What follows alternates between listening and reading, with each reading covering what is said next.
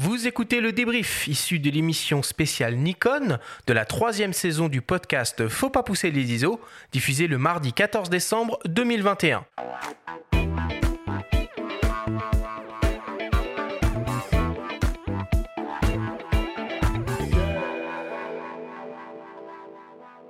Nous sommes toujours avec la photographe Julie Cogis et Roland Serbiel de Nikon France pour parler du nouveau Nikon Z9, l'hybride des pros de la photo et de la vidéo.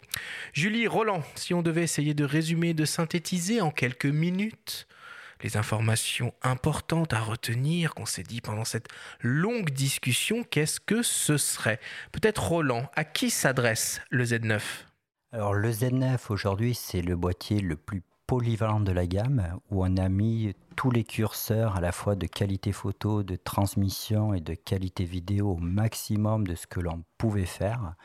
Donc c'est un appareil photo qui s'adresse aussi bien à tous les professionnels de la photo comme de la vidéo, mais également à tous les passionnés qui veulent se faire plaisir avec un, bel outil.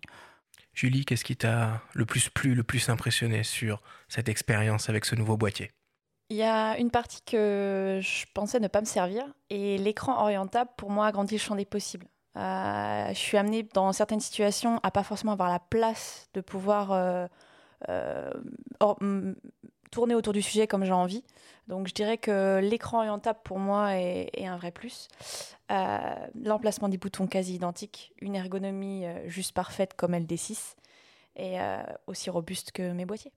Il y a un truc qui a l'air bien sur l'écran orientable qu'on n'a pas du tout mentionné aussi, c'est l'affichage qui bascule en mode vertical. J'ai vu ça, moi j'ai pas testé encore, ça a l'air plutôt pas mal ça. Oui, c'est, c'est, je confirme, c'est vraiment euh, exceptionnel. Exceptionnel et ça te permet. Euh, je me suis étonnée moi-même parce que quand j'ai vu l'écran orientable, je me suis dit, ouais, j'ai jamais, de tous mes boîtiers, j'ai pas eu cet écran orientable donc j'ai toujours fait sans. Et au final, je me suis moi-même étonnée euh, à plusieurs reprises avec des, des, prises de vue qui, qui, du coup, me démarquent de mes concurrents. Alors moi, c'était rentable. En fait, j'observe. Hein, c'est un petit peu le, rôle aussi de mon métier. J'ai mis le boîtier en main de photographes. Ils se sont tous mis à viser avec euh, l'écran orientable. Ils ont profité du tactile pour déclencher et faire le point droite à gauche. J'ai mis ce même boîtier sur des vidéastes qui normalement travaillent sur l'écran et ils passent tous en mode immersif dans un cadrage dans la visée pour directement être dedans. Donc il y a une. Euh, Les mecs sont jamais d'accord. ah non, et, c'est ce côté euh, magique que je trouve en fait où les deux professions sont en train de, de se rejoindre. Roland, est-ce que tu pourrais nous, dresser le, portrait robot des principales caractéristiques photo du Z9 Ergonomie, important, à travers la prise en main, à travers les automatismes, les différents boutons, euh, l'autonomie, etc.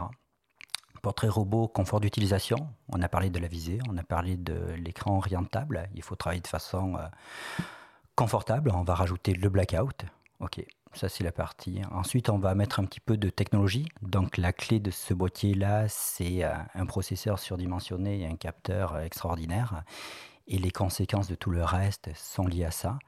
Et puis après, c'est sa polyvalence, que l'on fasse de la photo, de la vidéo, puisque pour moi, image fixe ou image animée, c'est plus des histoires de, de production ou de clients derrière. Mais ce produit-là permet de répondre à toutes les productions images. Même question, euh, côté vidéo, quelles sont les caractéristiques principales de cette caméra qu'est le Nikon Z9 bah, Les mêmes finalement, de l'ergonomie pour faire de la vidéo en animalier à l'autre bout du monde, euh, parce que, parce que le boîtier est confortable, parce que, etc. Et puis ensuite, on va rajouter euh, les optiques Z qui sont très importantes, avec les focus briefing et tous les traitements derrière. Et puis finalement, là où Nikon était attendu, qui sont ses qualités de fichiers le fait de faire de la 8K euh, jusqu'à 2 heures, ben, ça permet d'appréhender différent la captation et notamment de faire du multicaméra à travers une seule caméra. Le fait d'avoir euh, du RAW qui devrait arriver ou d'avoir du ProRes et d'avoir des en natif, en interne, d'avoir du 10 bits en 4.2.0 et 4.2.2, bah, c'est un réel plus sur la post-production derrière. Et la stabilisation quand même, ça c'est super important. Quand on passe du D6 au Z9, ça fait partie euh, sur un boîtier pro, c'est un argument qui devient très important, notamment en vidéo. Oui, et puis le, côté magique des stabilisations, parce qu'on a parlé un petit peu de la baïonnette, on n'a pas du tout parlé des contacteurs, mais il y a une communication qui se fait en permanence entre euh, l'optique et le boîtier. La stabilisation est notamment une très belle illustration là-dessus, mais il y a plein d'autres choses qui passent dans ce flux. Oui. Puisqu'à titre indicatif, pour ceux qui, aiment bien les chiffres, on a quand même une communication qui est entre 10 et 100 fois plus rapide que sur les générations F. Mais ça veut dire que si on met des optiques F, par contre, avec la bague, euh, ça fonctionnera quand même? Bon, on garde les caractéristiques de l'optique EF, tout à fait. Entièrement. Ouais, ouais, voilà. L'optique EF ne devient pas plus performante, Non, elle est sûr. telle quelle. Roland, donne-nous 9 raisons d'acheter un Nikon Z9. 9 raisons, juste 9. Laisse-moi réfléchir. Ah, fallait l'appeler Z8, hein, il y en aura une de moins. Non, à la limite, si on va structurer, on va se dire qu'on a des raisons techniques, on va se dire qu'il y a des raisons d'usage, puis on va se dire qu'il y a des raisons complètement irrationnelles. Donc là, il faut que j'en trouve trois de chaque. Bah, technique, ouais, la force du processeur, ça paraît logique, on en a parlé.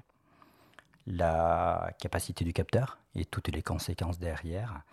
Et puis toute l'innovation dans le système autofocus et dual stream, confort de visée. Donc là, je pense qu'on a la partie technique.